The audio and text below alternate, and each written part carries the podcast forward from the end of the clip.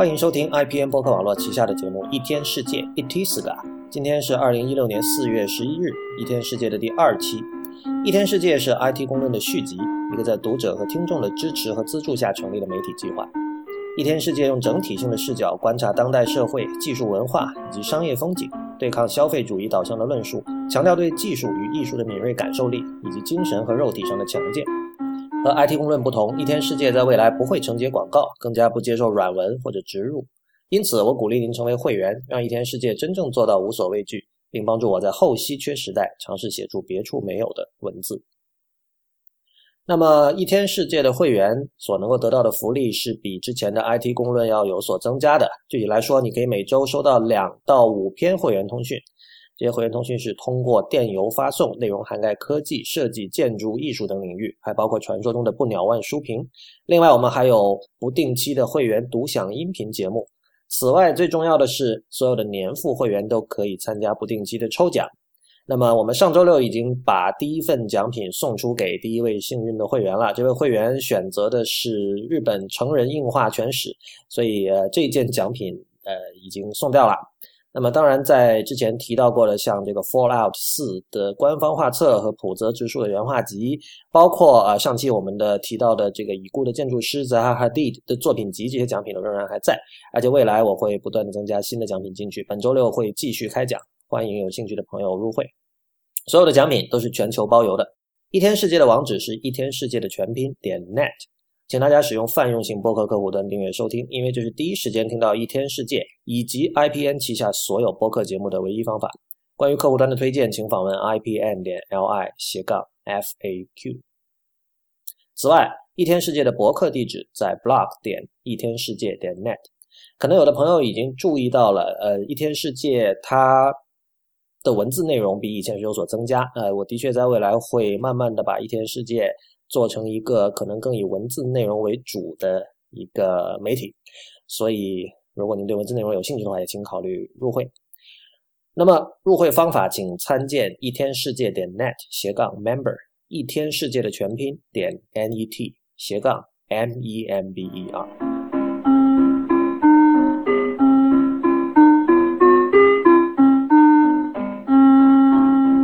今天节目开始之前，我们还是照例读两则听众反馈。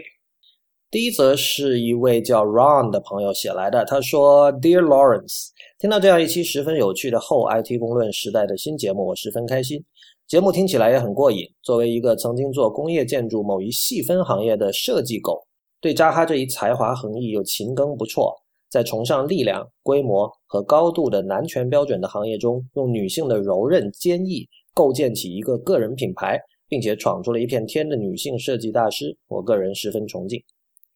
由于工业建筑的特性，我以前的日常工作只有满足设备需求、保证结构安全、符合业主所在行业的安全规范，以及尽可能降低造价这四个工作维度。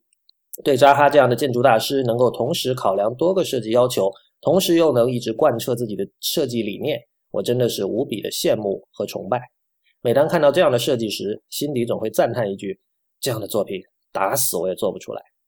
或许也正是因为意识到了我在建筑设计方面并无过人天赋，我才会去转行做了建筑相关软件的开发工作吧。当我们在谈论扎哈的作品的这样或那样的问题时，似乎经常忽略了一个事实：那些平庸的摩天大楼或者方盒子建筑就没有值得抱怨的问题了吗？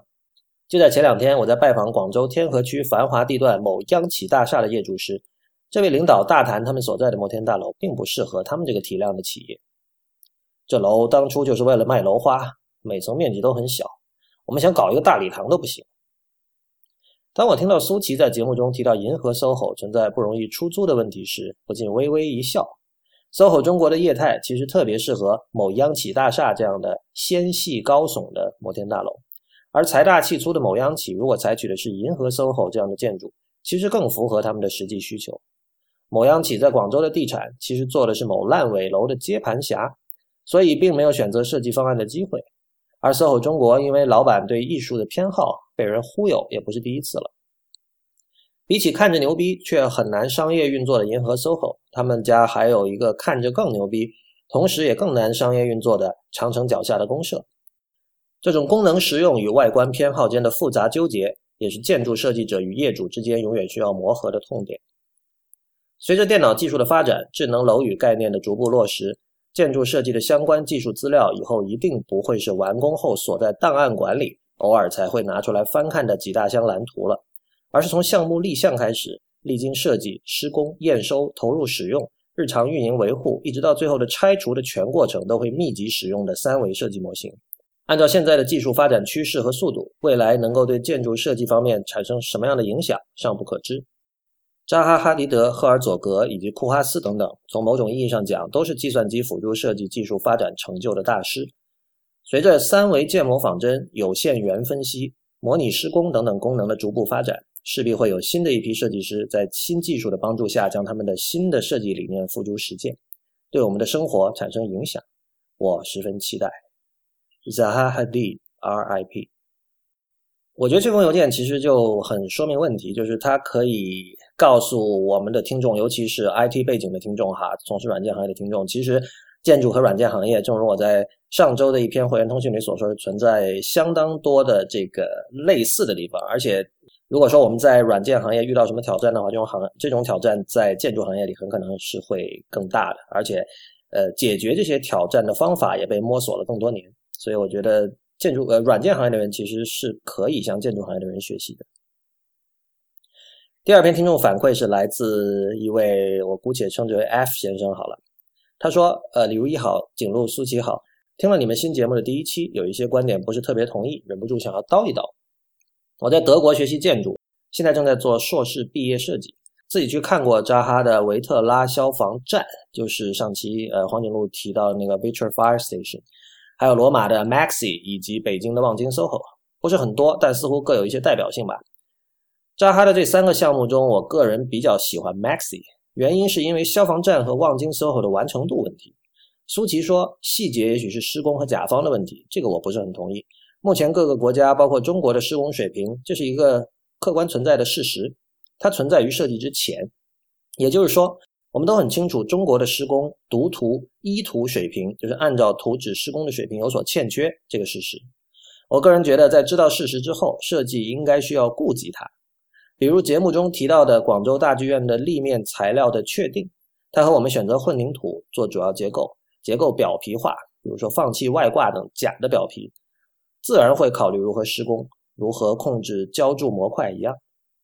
另外，景路提到的有些人不喜欢曲面，我想景路说的曲面不是一个单独的词汇，而是有背景的。曲面、曲线，为了方便讨论，我们暂时只说二维的曲线哈。我们常说它是自由的，是自然的。但是当曲线用于建筑，由于技术问题，我们常用的方式是用折线来代替曲线。折线的衔接点是人为定位的，比如说在 SketchUp 和 CAD 软件中，我们可以人为输入折线段数来确定一个圆。如此一来，我们是不是可以说它并没有我们最开始以为的这么自然、这么自由？而这些折线的衔接点在施工和设计中，我们都需要考虑。每一个衔接点都可以或者必须作为细节作死的设计。如果没有这么做，而实际施工也并不能像 3D 打印一样完美解决，那么我想就属于设计师的问题。我个人觉得这是有些设计师，比如说我不怎么喜欢曲线的原因。简而言之，因为它会失控。还有一个点，有关我们有两套理念，一套是自己的真正的理念，一套是提供给甲方的。我在国内读建筑的时候也总是这样，似乎最后做展示时总需要扯一些冠冕堂皇的理念。在回顾了在德国的这四年的各个项目之后，我觉得在这儿教授和这个行业在追求两套理念一致化。选择理念是一个特别艰难的过程，近乎读了十年建筑，似乎学的一直是如何选择理念，基于它的可完成程度以及可理解程度。不好意思，太久不用中文写邮件和说长句，中文水平无比低，哈哈哈。最后，祝三位嘉宾和所有建筑师 live long and prosper。And now for something completely different。今天我们有一位这个说是新嘉宾，也可以，但是大家肯定都很熟悉了。这个是婉莹。大家好，大家好。婉莹刚刚进行了一次非常成功的线下录音哈，我相信是非常成功，虽然我没去。嗯，特别好玩，见到了很多很有意思的人。所以这期的录音会到时候会放出来吗？会在某个节目播吗？嗯，现场因为那个场地的噪声比较大，所以我现在在努力的挽救那个录音，就是说如果救不回来的话，可能我就作为会员录音放出去了，就不会大规模放出去我。靠，这不对啊！就是说，当品质不行的时候，就丢给会员，这个 因为当天来的那个都是博物志和未知道的付费会员嘛，是的，所以从这个逻辑上讲，还是比较说得通的。就是那当天的这个内容呢，就是可以分发给没有到场的会员。就是相当于怎么说啊？不是到此一游，就留个纪念啊。对对对，嗯呃，我们今天的一个话题其实是一个我想谈了很久的话题，因为一天世界包括它的前身 IT 公论，就是我们可以谈论各种各样的话题，但是多多少少这些话题都会跟科技有兴趣。那么今天这个话题表面上看来好像跟科技没什么话题，就其实我们今天谈的是翻译，但是这个嗯，说到翻译呃和科技，就把这两个东西放在一起，大家很容易想到的就是一件事情，就是苹现在我们称为的对苹果体的中文，呃，这个话题我想讲已经很久了。我觉得这个找婉婉莹跟我来聊其实非常合适，因为这个我们各自在这方面都有自己的相关的背景。我自己以前做过翻译的工作，婉莹，是你说说你的背景？我是当过三年的全职翻译，然后对之后也一直在接各种翻译的活儿。对，说一下我的情况，我我觉得你可能也是一样的。不过如果说的不对，你可以纠正。就是说，有过翻译经验的人，他会有一个跟别人不一样的特点，就是他会就平时的时候会不停的进行这种双语的转换。就比如你在街上看到各种招牌啊、广告语啊，或者你对，嗯就是看到任何文字吧，看到任何字，你都会已经敏感度会高一点。呃对敏感度，而且基本是一种职业病了，就是一种职业习惯吧，或者说你也是这样是吧？是的，是的，就是看到不管是英文还是法文，当然在北京的话，法文就是重灾区，就是常常挠心挠肝的，就、嗯这顿饭都吃不下去了。看到菜单写的不对，啊，对，就是交代一下，就是婉莹她学的是法文，然后她英文也就是她是英法都通的，然后我是只会英文。呃，苹果的中文其实是被吐槽的非常厉害的一种东西，而且它已经成了一种全民娱乐了。就可能不只是全民娱乐吧，就是属于呃有一些机构或者说公司都已经可以把它去把它去 appropriate 把它去挪用的一种东西，就是已经成为是就是一方面我们都觉得它翻译的很不地道，对吧？然后但是另一方面，这种不地道已经成了一种趣味。虽然我个人不是特别认可这种趣味啊，但是但是现在就属于，比如说你是一个公司，如果你要做什么营销工作的话，呃，你会你去故意的使用这种苹果体的中文，有时候会收到意想不到的效果，已经成为这样一种状态了。所以我们甚至可以说，它在二十一世纪的第二个十年，这个时候，它已经成为了当代中国语文中的一个一小部分，对吧？是一个小小的现象级的翻译风格。然后，然后我们一般就是平时在聊到呃这种语文的时候，一般大家的感觉就是说，我觉得最典型的一个看法就是它非常的不地道。呃，婉莹，你对此是怎么看的？地道这件事情，我个人其实非常的不在意。嗯就你你不在意翻译腔是吧？你所谓的我不在意翻译腔，对，因为我觉得翻译腔几乎可以说是一个不可避免的事情。因为不同的语言，就我到后来就越来越就是能看原文就尽量看原文了，觉得不管你怎么翻译，都会丢失一部分那个语言本身的那个不可言说的感觉。所以，当然这可能也是我为自己翻译的差的 找的借口啊。但是翻译腔是不可避免的，就不，但我觉得这是两个问题啊。就说嗯你你说尽量看原文，我想就是有原文阅读能力的人都会这么做哈。但是这个不能构成，就光是这一点，为什么能够让你觉得说翻译腔是没问题的呢？就是因为我们谈翻译的时候是在其实是在谈没有能力阅读原文的人的阅读行为，对吧？嗯，呃，因为翻译腔就是每一种语言，它我们抛开技术上的翻译不谈，就是每一种语言它都在细枝末节上反映了这种语言的文化和气质。这种东西是，或者也可以说，你如果不会没有原文阅读能力的话，你就必然是要丧失这些东西的。当你看翻译作品的时候，这么说我我我说得通吗？我我顺着你的话说哈，就是说，如果说每种语言都有它这个独特的东西的时候，那我们其实可以说，当你作为一个翻译的时候，你是要把这些东西带到这个目标语言来。对，就比如说，呃，这里先说一下这个概念啊，就是比如说英翻中，从英文翻到中文的话呢，英语叫原语言，中文叫目标语言，这个可能有人不太熟悉，就说一下。呃，对，尽量就所以所以就是说，从这个如果这个说法是成立的话，就意味着目标语言必定会有翻译腔，对吧？就是说，如如果完全没有翻译腔，比如说你完全遵照像余光中那一派，就大家都看过余光中写的非常有名的，就关于他说他们反对欧化中文，认为中文不应该带入很多这种英文的很长的从句啊，什么乱七八糟这样的结构。还有包括像像思果这样的人，他写过一本叫《翻译研究》的，就是这这个 old school 的老派的这派呃翻译家和文学家们，他们所主张的，其实是在今天看来是有点问题的，就是他们会希望说。把所有的外文的东西尽量的在中文里找现成的词句，就其实他已经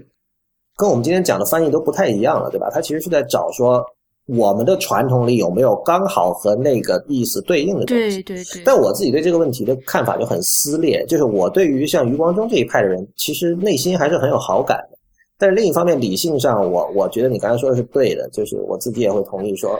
我觉得要看翻什么。好吧，我我我们我那我们就直接说一个例子好了。今天刚好我遇到一个例子，因为我有个朋友今天刚买了那个 Apple Watch，然后他就问我，他给了我一个截图，呃，是他试图在 Apple Watch 上用 Apple Pay。那么呢，这个他用的中文系统，就是你进到 Wallet 那个 App 呢，它会有一个文案叫“连按已付款”，就是连是连续的连，按就是 tap 了。他的意思就是说，这那那其实是有个动画的，就是在那个。呃，Apple Watch 一侧的不是有一个那个 Digital Crown 嘛？Digital Crown 旁边有另外一个扁扁的键，然后它那个连按已付款是贴在那个扁扁的键那里，然后它会有一个动画，这个暗示你说可以可以连按。然后我这个朋友就说，连按这个说法很奇怪啊，就什么叫连按？他说连按实在就是太有歧义了。对啊，是点两次，快速点两次，还是按住不放？啊，你你会觉得有可能是按住不放吗？我倒没有想到，我我。当然，它原文原文先交代一下，原文是 double tap to pay。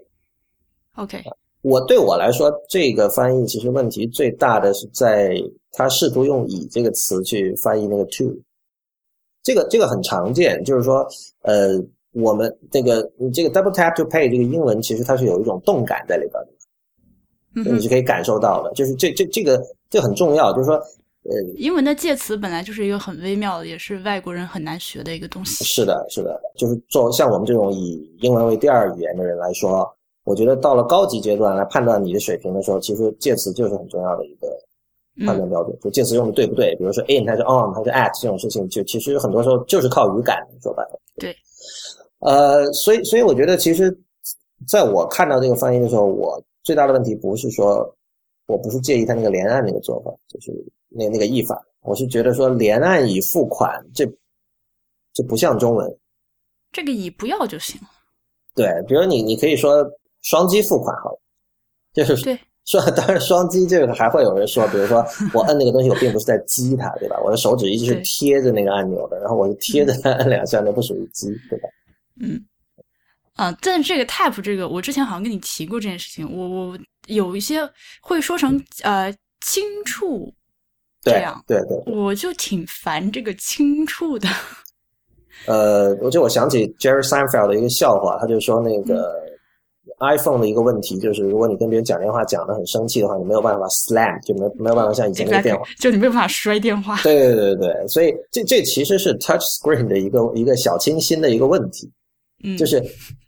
你去 touch 它的时候，或者说在苹果的想象里，你就是应该轻触，你永远不应该重触它。嗯，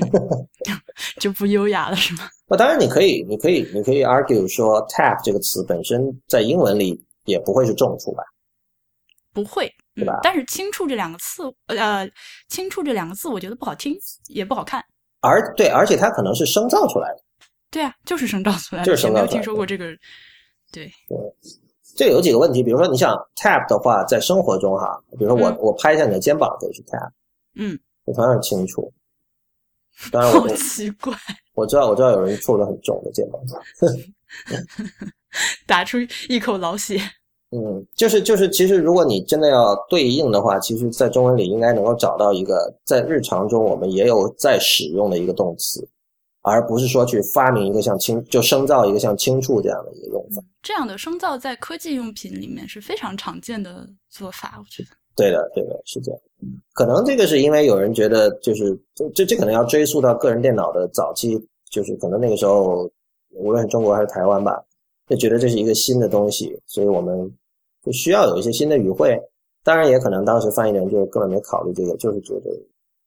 怎么样。但我觉得这其实就是一个一个很大的区别，就是在美国的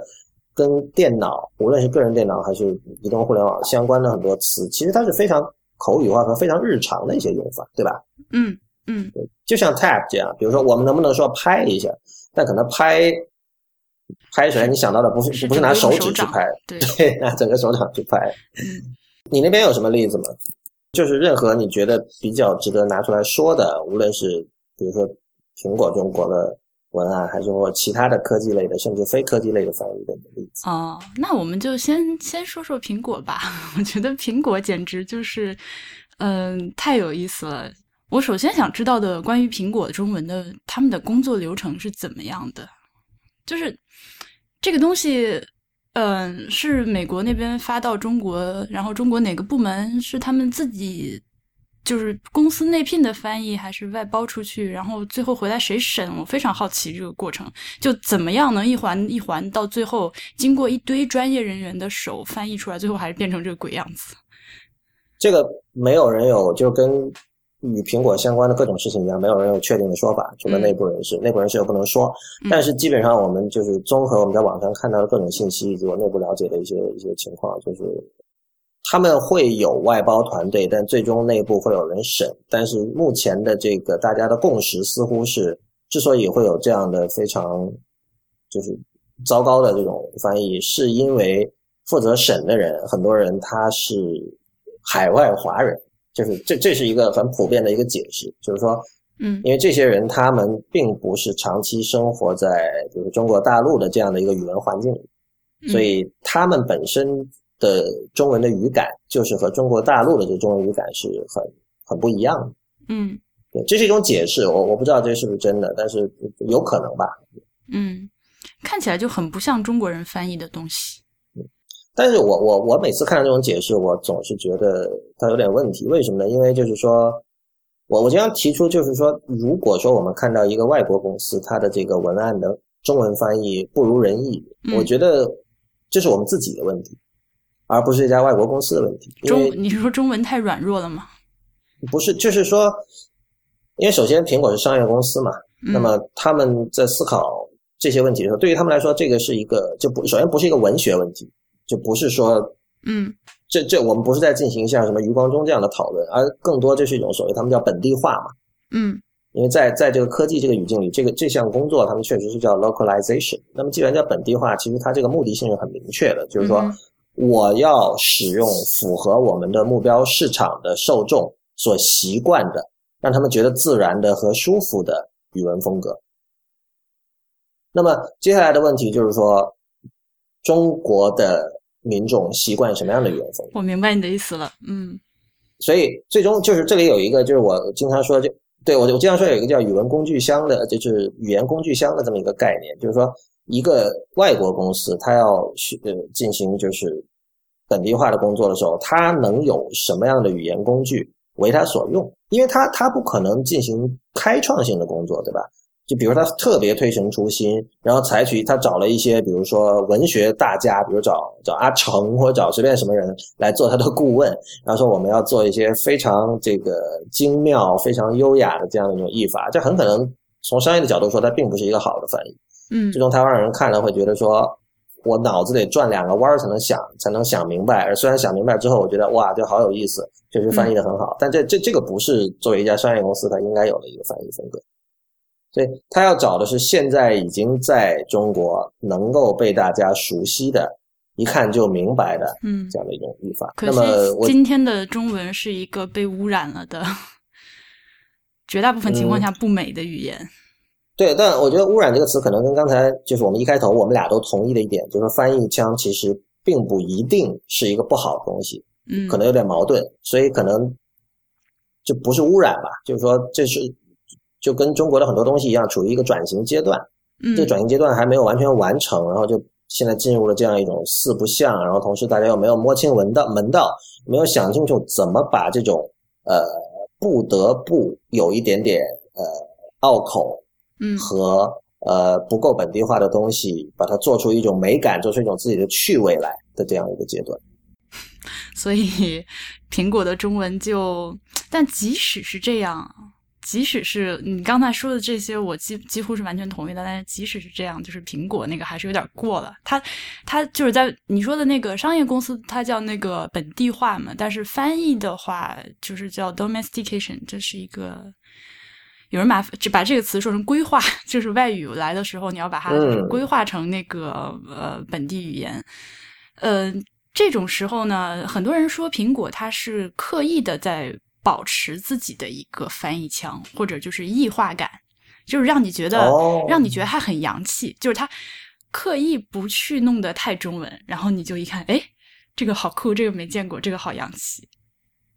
啊，这个很有趣啊，这让我想到日文。日文不是很多时候有一个意思，它可以用日文表达，然后它可以用那个片假名表达。对，对，就会觉得片假名会比较洋气嘛，就其实是直接直接就是 transliteration，就直接嗯音译过来了。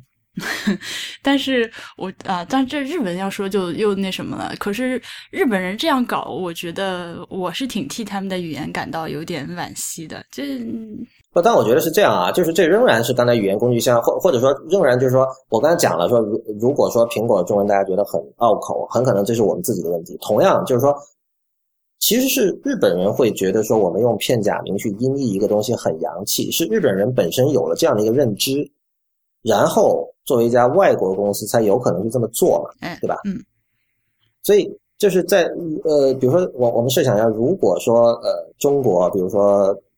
呃中国人，其实我觉得大部分情况下他可能更倾向于意译吧，应该这样说应该没错吧？是因为苹果的那个就是英文的那个文案里面有很多很多的双关，那个那种双关是没有办法，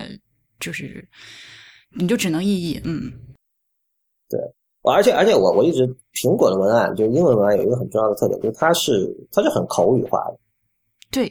哎，对对对，就是它几乎你看不到四级词汇以上的词儿，但是翻成中文之后就 常常有很多莫名其妙的成语还用错，什么大快人心之类的。对，不那那那几那些例子，我觉得都是就是已经非常有名了，其实我们不用多提了，嗯就什么就是属于已经经常被人恶搞了。然后我我之前大概今年二月的时候，我那个 Apple Pay 不是进入中国嘛，然后那个 Apple Pay 的文案一下就有了中文版。当时我在这个那个时候还叫一点，还叫 IT 公论，嗯现在叫一天世界那博客上写了一篇，就我自己翻译了一个版本，就是我把英文原文和苹果中国的译文以及我自己的译文就对应了一下。我这里有一个例子，就是英文原文有一句说 “the major credit cards”。句号，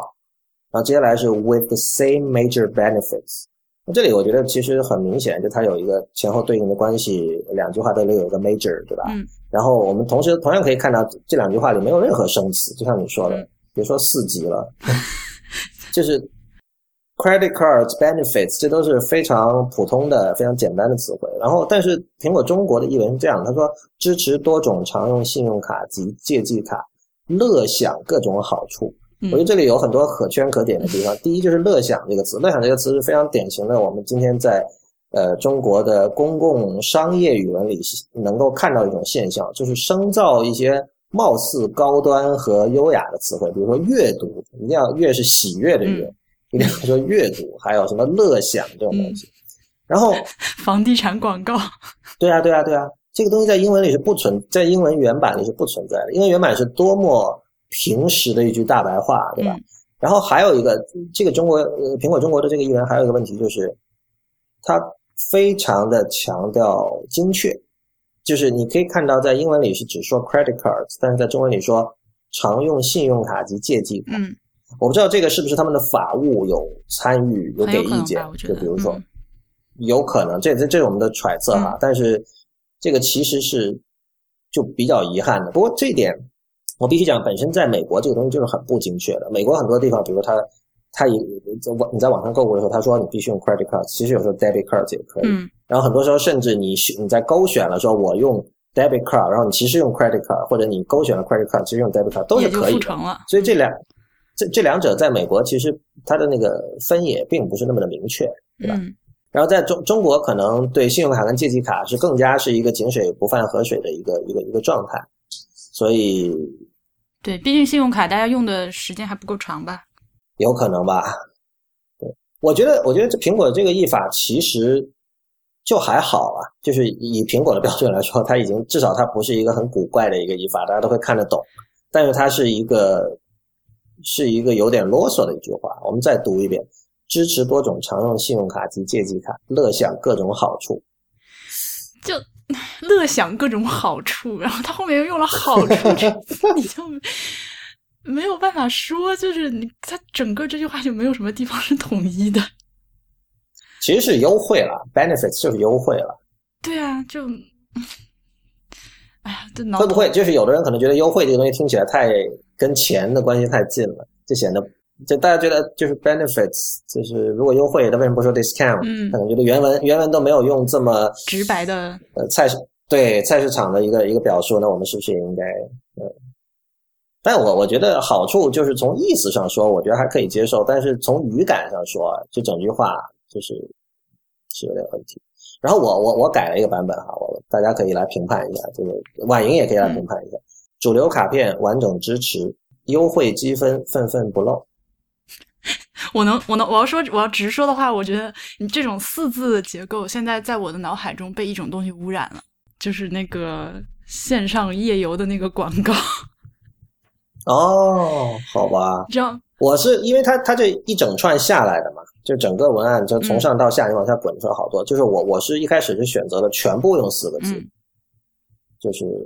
像从一开始有什么安全好使用、图多多、店内购物简单方便、什么 App 内支付轻松享受，就是这样一串下来。嗯，当然也引起了一些人的批评了，就是可能有的人觉得像二人转或者什么。啊，二人转并不是四四字的，嗯，我知道，但就是说那种感觉，嗯就是就是太打油很诗了是吗？对，一定要形成某种格式，这个特别对称的格式，特别对称的节奏，就感觉好像节奏感上不够丰富的那种感觉，可以理解。嗯，我对结我对结构就是节奏就是语言的节奏这件事情其实是非常在乎的。我觉得就是要不然就不要，要的话就很，其实比苹果那个翻译的话就是难度要高太多太多。呃，我觉得这里有一个问题是，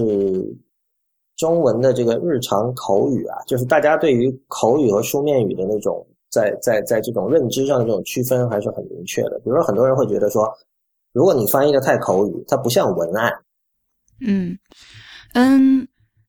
是这样。我觉得这个像不像文案都不是，因为呃，苹果它的英文的文案，我们大家是普遍，我觉得是公认的是非常棒的，对吧？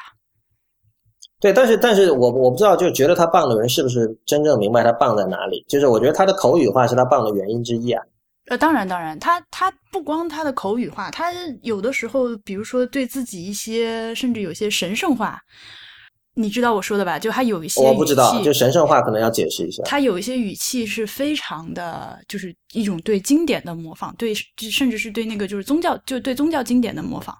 那你，这里有例子吗？嗯，什么？比如说啊，比如说呃，什么？他经常苹果就是现在有几个有几个英文句式是就是苹果式的嘛，啊，什么 introducing 什么什么什么 amazing 什么什么，还有一个比较像经典的语气就是什么什么 is coming。哦，你你是说他通过一种像 Oracle 式的一种，就是他把自己的一些我这个语言做成了一种有宗教感的一种一个经典，对是这个意思吗？对，还有他之前那个很著名那个 think different and campaign，就是嗯呃，你要说语法那显然是错的呀，对吧？你是嗯 differently，、但是他这样的一种对自己语言的一种 manipulation，就变成了一个呃，就是就是对经典式的一个口气。所以他厉害就厉害在用四级以下的词汇做出了这样的语气，而且每一次都能准准的抓住这个产品，就是最能够带给消费者的那个呃那个点，好记又准确。我觉得英苹果的英文文案是非常好的。对，但但是我们我就是为什么会有这样的感觉？我仍然要强调，就是说我我们把它跟其他科技公司比一下就好了。比如说为什么微软的微软或者说呃微软不说了，就是我觉得跟微软比可能不太公平。比如 Google，嗯或者说更加新派的一些一些公司，比如像 Square 或者 Twitter 或者 Facebook 所有这些。嗯，其实其实这这几家公司它，我觉得它有点站在就是他们他们可能是站在呃，就他们有点过于口语化了。他们对于你刚才说的神圣化，可能就他没有那方面的追求，没有，就他有点站在这两者之间的这样的一种状态。嗯呃，但但我仍然觉得，就是说，呃，苹果就你刚才说的那种神圣化，或者说有一种类似就是唯我独尊的那种感觉，或者说，呃，像你说的对语言进行一些这个 manipulation，嗯呃，所有这些东西其实是在科技公司里是只有苹果能这么做的，因为只有苹果的光环大到了这种程度，嗯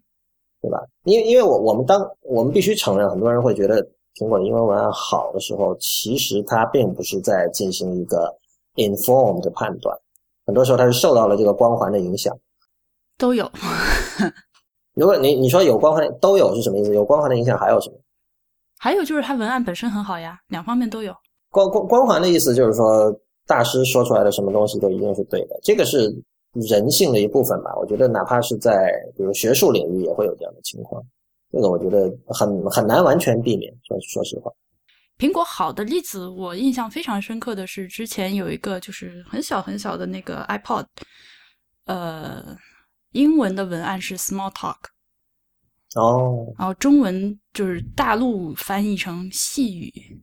，OK，Small Talk 是有梗的，你知道吧？我知道，而且是一个呃，其实是有点负面，对吧？不负呃，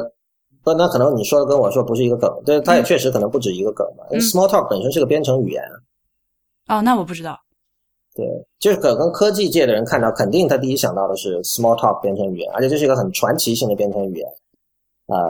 对，就他他对于这个所谓叫面向对象编程 （Object Oriented Programming） 是一个很重要的一种一种语言，就这样。哦，那我完全不知道。Small talk 就是英文里面，当然也呀，可能是我这是我个人感情会让我造成呃，会给我造成这个词有一点有一点贬义的感觉，就是 chit chat。对，我也想到 chit chat，就是嗯我、我也不喜欢 small talk。我其实我很喜欢的一个那个呃 Curb Enthusiasm 那个美剧，我很喜欢的一句一句话，嗯就是那个 Larry David 说，I'm trying to elevate small talk to medium talk.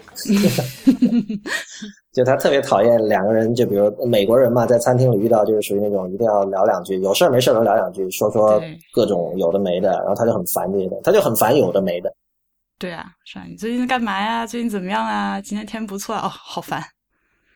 对，所以它中文翻成细语就避开了这个让人觉得不舒服的意思。我才就所以你觉得这是好的，是吧我觉得这个是好的。？OK，嗯，但是哎，我突然想到，就是像这个例子，如果这这个例子可能当时没有引起大家注意，或者因为不知道因为什么原因，但是如果是今天，比如说今天属于这种苹果的文案会对会被各种人，包括像我们这样的人去死命各种分析的这种这种年代哈，嗯它一定会被中文的技术社群的人吐槽，对吧？技术技术社群，就是喜欢在网上发声这些人，包括程序员，包括产品经理，包括像我像我这样的人，啊我、嗯。我不会吐槽这个，因为我知道这是不可能，就是你不可能把 small talk 作为一种编程语言这个意思带到中文里面，下面因为本身 small talk 这个编程语言本身它就是它在中文里也是叫 small talk，对吧？嗯。但是但是就是我相信有很多人会觉得说细语哇这个好，这是一种文学性的修辞啊。人家英文本身是一个非常酷的、非常有科技感的，是一个编程语言的名字，对吧？但我觉得，其实、嗯其实这就很说明问题。我觉得就是这样的这种指责其实是不公平的，但是我们其实经常见到这样的一种指责。嗯然后这就涉及到一个问题，就是比如说像 small talk 这种，或者说像有大量的这种广告文案或者商业文案，你在翻译的时候，没准儿还真的采得采用像余光中那样的 approach，、嗯就是说你得从中文的这个语言工具箱里找现成的东西来用。这里我又有一个例子，就是我以前我在我在香港见过一个，就是在香港的巴士上见过一个广告，然后它的那个英文写的是什么 volunteering 之类的，反正它是呼吁大家来来 volunteer 来当志愿者。呃，那句英文本身是有点问题，他写的是 join volunteering，这个说的是很怪的，嗯但是就他他其实他的意思可能是 be a volunteer 这样的意思，嗯对吧？那我们可以想象一下，be a volunteer 在中国大陆会怎么翻译？成成为志愿者。对，一定一定会对，没错，一定会翻译成成为志愿者。嗯但是在那辆巴士上，我在香港那辆巴士上，它的写的那个中文是叫“骑来行啊，”。呃，因为这这个我必须交代一下，就因为香港粤语环境的话，这个这四个字读起来语感会比普通话好一点。它的粤语是“采了行音”，嗯，那么就是大家一起来行义。我当时就是就马上就震惊了，就是我就是我没有想到 volunteer 可以翻译成行义，就是义就是行侠仗义的。对对对，嗯，但是我当我看到的时候，我觉得这个是多么自然啊，不能说自然吧，就是多么巧妙的一个译法。因为你仔细想一下，义这个概念，也就是中文里的义这个概念，其实是和英文里的 volunteer 是很接近的。是，对所以这就是我刚才说说的一个例子，就是比如说，如果你去查字典的话，volunteer 一定是跟志愿者有关。当然，我必须指出，volunteer 其实很多时候也是翻译成义工的。嗯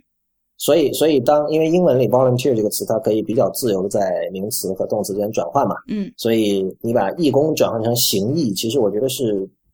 我现在告诉了你，可能会觉得这是一个很顺理成章的一个一个过程。但是如果我没有看到那辆巴士，我自己是想不到 volunteer 可以翻译成行义的，这是我心目中的好翻译。嗯，同意，我也觉得不错。这个问题其实是引起了是是有争议的。比如说，那个我遇到过有的朋友，他就会觉得行义很很酸，这是他的原话。哈，嗯，我觉得你刚说的这个，它原文作为粤语这一点非常重要。普通话的话就微酸。哦，这个意思啊！我这酸呢，我我以为他说的酸是因为让他想到了某些武侠里面的东西。那我倒没有，我就觉得你你想想看，这四个字就是，呃，你尤其前面两个“齐来”这两个字就非常的粤语，对，齐来就是普通话确实是不说了不会，这样讲。对对，而且你注意到没有，他他四个字，我觉得他是刻意想把它限制在四个字的。嗯，四个字就很难，就很难用了，真的是，你要四个字想要翻译的好的话，就嗯如果翻译的不好，就会陷入苹果那样就是生生造四字短语的一个窘境。我觉得苹果的问题是它几乎就没有思考，或者说没有没有考虑语感、呃节奏感，还有是不是顺口嗯这些问题。嗯我觉得，我觉得这个是最大的，其实是一种罪了，就是因为很显然，苹果的英文文案是有充分而且非常深入的考虑这些问题。对，念出来也是非常好听的，就是没错，没错，这是很很大的一个，我觉得国内可能很多人会忽视这一点，就是语言是一定要读出来的，而并不是说就是落在纸面上看一看。你你一般写文章写完了之后，你会自己读吗？或者说你写完一句话的时候，你会在脑子里发这个声吗？我一定会的，嗯而且我我我不知道这是好事还是坏事，但是大部分人会说，看到就是如果他以前看我的文章，然后有一天见到了我，他会说我的文章就完全就像我站在面前跟他说话一样。我觉得这不是，至少不是坏事。那那个那个通顺感是很重要的，你除非写文言文，那我就不那我就不要求了。但是嗯，白话文写作的通顺感，就其实苹果就是随便看一段就觉得绕成一团乱麻，就很想给它解开。我关但关于苹果，我还有一个问题，哎，嗯啊，不过这和我一开始说那个可能会有点，就也是无法有一个准确答案啦。就是说他们会，他们这样一个公司显然会是有自己的那种风格指南的，对吧？对的翻译风格指南也是，我不这个东西有吗？啊，这是很好的问题哦。我觉我我估计是没有的。苹果自己英文的那个 Style Guide 就是嗯它是公开的，就你可以在它的网站上找到了有有 Style Style Guide。啊，嗯，但是翻译我我相信应该是没有了，因为因为我我觉得哪怕是因为 Style Guide，其实它一般就是无论任何 Style Guide，它能它涵盖的都是一些相对客观的东西，或者说不太涉及价值判断的东西，对吧？但是嗯翻译其实是有创作性的成分在里边，所以可能一般人会觉得是给翻译写一个 Style Guide 是有一点过于狂妄的一件事情，啊，会吗？嗯，我那个就是，比如说我之前当翻译的时候，那个工程文件的翻译就是有这样的东西的。它那个的那就不是风格指南了，那其实是一个 g o p i s 词汇表词汇表，对，和一些常用的一些呃一些动词和一些专业的词汇搭配，在这个工程语境下被翻成什么，对，会有那样的东西。嗯嗯。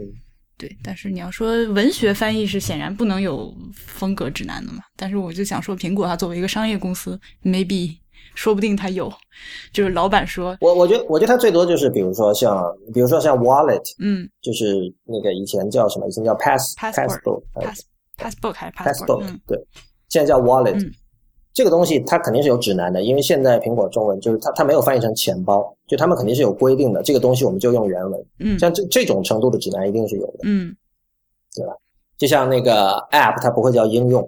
嗯好像不叫应用吧？至少至少 Apple Pay 的那个苹果的中文文案里，它就是叫 app，就是 A P P，嗯把它拼出来。但是除此之外，我相信可能是没有。我我觉得是这样啊，就是因为因为苹果现在它的火爆程度已经怎么说啊？就我觉得他他对于呃说一家美国公司对于中文有一定的责任，有点奇怪哈。但是就是因为它的覆盖面非常的大，就其实你每天你很难不看到这些东西。然后至少可以这么讲，如果你能看到的这些文案是呃是典雅的，是顺口的，是让人看了觉得呃舒服，而不是觉得很很拗口的，嗯，那是件好事儿吧。所以呢，这这这时候我会觉得说，去负责商业公这些司的社会翻译人使命是吧？呃，我觉得这是翻译者的社会使命。呃，但是是如刚才所说了，就是这个译者在这里面很可能他的这个权限并不是那么的大。嗯那么这这里其实是涉及一些相当棘手的问题，比如说，如果去负责最终审定这个文案的人，他可能在公司里的位阶比较高，但这个人可能是在美国长大的，嗯 那这个时候怎么怎么处理这件事情？我觉得就这个时候你，因为因为通常直接做翻译的人，他很可能在公司里的位阶是不高的。嗯那么由于这个企业的体制，他不可能去顶撞上司，嗯然后甚至可能第一稿是由外包公司做的，对吧？然后这里中间折来折去，不知道牵涉了多少人。哪怕这个环节里有一个有有这种我刚才说的那种 所谓的报复的人，嗯这这这种这种报复很难传递到上面。嗯。想说突然开一个脑洞，就是哪天 Tim Cook 摔了一跤，摔完起来发现自己会说流利的中文，然后就把 看了一眼中中国的网站，就把这边做文案的人全部开掉。哎，我我顺着你这个脑洞说，就是如果他如果真的出现这样的情况哈，就这涉及到我之前写那篇论逼格了。他摔了这么一跤，醒来之后，他可能成了一个满嘴逼格的人，那还是不要就摔。是 对，就逼格、装逼，然后各种现在我们在中文世界能够遇到的这些非常好用的这些词，都成了他的这个语言工具箱里常用的几几件工具。那么这个时候，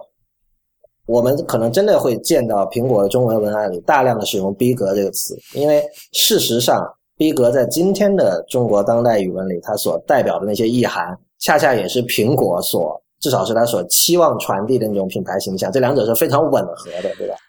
我不能同意。你不能同意。那我我不管我们喜不喜欢“逼格”这个词，“逼格”在中国现在的用法，它指的就是那些东西，比如高端、洋气，价格可能比较贵，然后对品质有一些追求，然后可能会有一点点让人觉得说这个无法靠近，有点高不可攀，对吧？没错吧？这你同意吧？这这我同意，嗯，但是从感情上我还是 不能。所以这就回到之前的问题啊，我就说，其实这些问题是我们自己的责任，就是我们有责任提供好的语言工具嗯给外国公司来使用。对，就是我觉得刚才刚才婉莹的这个脑洞很好的说明了这一点，就是你你想，其实其实美国人是他不会关心什么这个中国的语文问题，不会关心像我关心这些问题，嗯他也没有必要关心这些问题，就像我可能不会关心越南的语文问题。嗯嗯那他最终能做的就是说，我看现在这个国家的民众，他最习惯什么样的语文，或者说什么样的语文会让他们觉得呃比较舒服。那我觉得从呃对我那篇论逼格的文章的这个反馈看来，逼格这个词是让很多人觉得舒服的。无法做朋友。对啊，而且而且这些人会非常 passionate 的来来捍卫逼格这个词。他认为我我反对逼格这个词，其实是侵犯到了他们的某种知识上的自主或者什么，就是他觉得你是谁，凭什么你来告诉我说什么样的词可以用，什么样的词不可以用那？那你就自主了，那我们就不要做朋友就好了。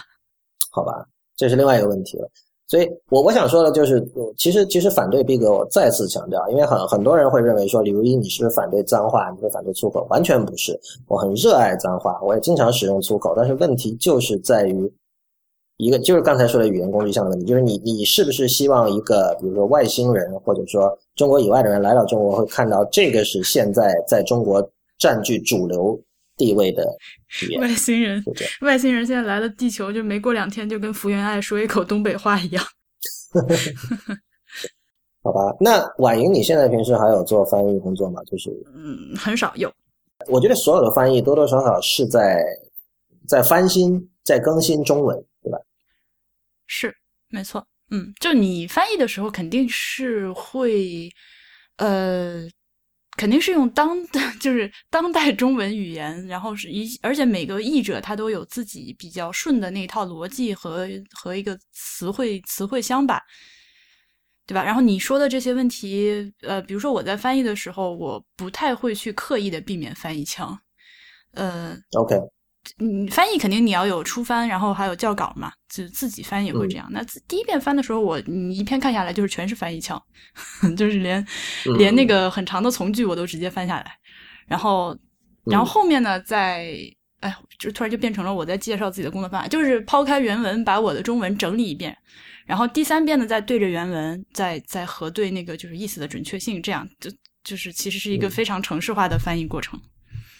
嗯，嗯，但是你说的那些内容，呃，你说的那些问题显然是要考虑的。对，而且就是你刚才描述的，可能更多的是，就是它跟商商业或者说文案翻译还不太一样。嗯对吧就首先，商业翻译可能中间涉及的审稿人会更多，嗯而且这些审稿人他们对文字和语言的敏感度的这个差别也会很大。而且它的目的性跟我翻译的那些东西是不一样的，就是它作为一个商品，你最终的目的是要把东西卖出去嘛，所以他可能在审稿的时候会有一些这方面的考量。对，嗯我觉得还有一件事情要提的，就是其实现在中国人对于文字其实是没有什么敬畏心的，或者说他不怎么在乎的。比如说，我们完全可以 argue 说，苹果的中文无论它翻译成什么样，它卖的都很好。事实就是这样啊，事实就是它现在中文很烂，它卖的也是很好啊。但是，比如说你在你在英文语境里，完全可以说，如果这个文案写的和他们想传递的价值观或品牌形象不一致的话，是不是会影响它的销路？会会不会影响它的品牌认知？最终影响它的销路？在中国似乎不会啊，似乎就是这个光环在这儿了，这个这个 logo 打上去了之后，呃，或或者这么说，在中国影响大家对品牌形象认知的诸多因素里，语言是最次要的一个。是不是最次要的不敢说，但是我觉得观察下来，不管是在网上看到的言论，还是身边的朋友，很少有人对于就是外来产品的这个翻译，就是嗯不管是苹果还是其他的牌子，有什么很大的意见，就没有什么意见，就你东西好就行了，买就行了。啊，这是一个我最近刚刚有一个朋友，就是我这次回国之之后，就是有一个朋友好几年没见，他跟我聊天，他说你现在为什么意见这么多？说你为什么对什么事情都都有意见？我说你这饭还吃不吃？要不然咱们就绝交。不，你必须有意见，必须你意见是你要不然活在这个世界上，你如果什么事情都是别人拿个勺喂到你嘴里你就吃下去了，你你还活个什么劲儿呢？我我我过马路的时候，如果如果有个就是我是直行过马路，如果有转弯的车不让我的话，我现在在北京，就是我那朋友跟我说你不要找死，但是我就会拍他车盖子，我已经拍了好几个车盖儿了，就这个是你作为一个个人，就是那我觉得哪怕你没有出国，嗯，你也会有各种各样的意见。对，就是你这个人和其他人的不一样的地方。但是其实还有一种情况是，其实任何人，你如果经常在两个文化之间穿梭的话，你就是会有这种是没有到 culture shock，但是你会很很敏锐的感受到这种不同嘛。哪怕在国外住了三个月，然后你回到中国，你都会、嗯很多地方你会觉得跟跟你平日的习惯发生了不一样的地方，你自然会有意见。对吧对啊、我已经到了 culture shock 的程度了。好吧，这个这个话题今天就不展开了，我觉得也差不多了。我想这个为什么我觉得这个话题重要啊？就是其实今天科技圈的人很可能是社会各个层面的各种领域的人里最喜欢发声的一群人了。啊、我们刚刚才婉莹说这个对什么事儿都有意见，我觉得其实科技圈的人就是这样的，就是、呃对科技产品不用说了，呃对这个社会议题，对各种各样，对这个美学议题各种各样，他都喜欢发表自己的观点，然后所以熟练掌握发声工具嘛。对，其实其实就是这些人成了最积极的在使用当代汉语的一群人，所以我觉得，呃，在我看来，我们都是就我我把自己也视为这群人中的一份子，那我觉得我们都是有责任的，有，就是呃，我们其实是在塑造今天的汉语，我们是在给我们的后代，我们是在为我们的后代决定他们的语言工具箱里有什么东西可用。嗯就是我们在讨论这些问题的时候，经常见到一种说法，就说，呃，语言是变化的，语言是不断演化的，你一己之力你没有办法影响语言的大趋势。呃，虽然这个说法基本上没有错，但是我觉得不能忘记的一点就是，其实是人让语言演化的，语言并就是它的演化可能确实你作为一个个体没有办法控制，但是大的演化其实恰恰是由于由这个所有每一个成千上万个这个使用这个语言的人决定。嗯所以在这个这个这个意义上说，我们作为一个集体，至少比如说我们所有的中国人作为一个集体，对语言是有选择权的，或者说是我们自己来选择我们有什么样的保护环境人人有责。差不多吧。好吧，那今天这个话题我觉得到这儿差不多了。呃，谢谢婉莹来做客，谢谢谢谢。感谢大家收听第二期的《一天世界 Itiska》。一天世界是 IT 公论的续集，它是一个在读者和听众的支持和资助下成立的媒体计划。一天世界用整体性的视角观察当代社会、技术文化以及商业风景，对抗消费主义导向的论述，强调对技术和艺术的敏锐感受力，以及精神和肉体上的强健。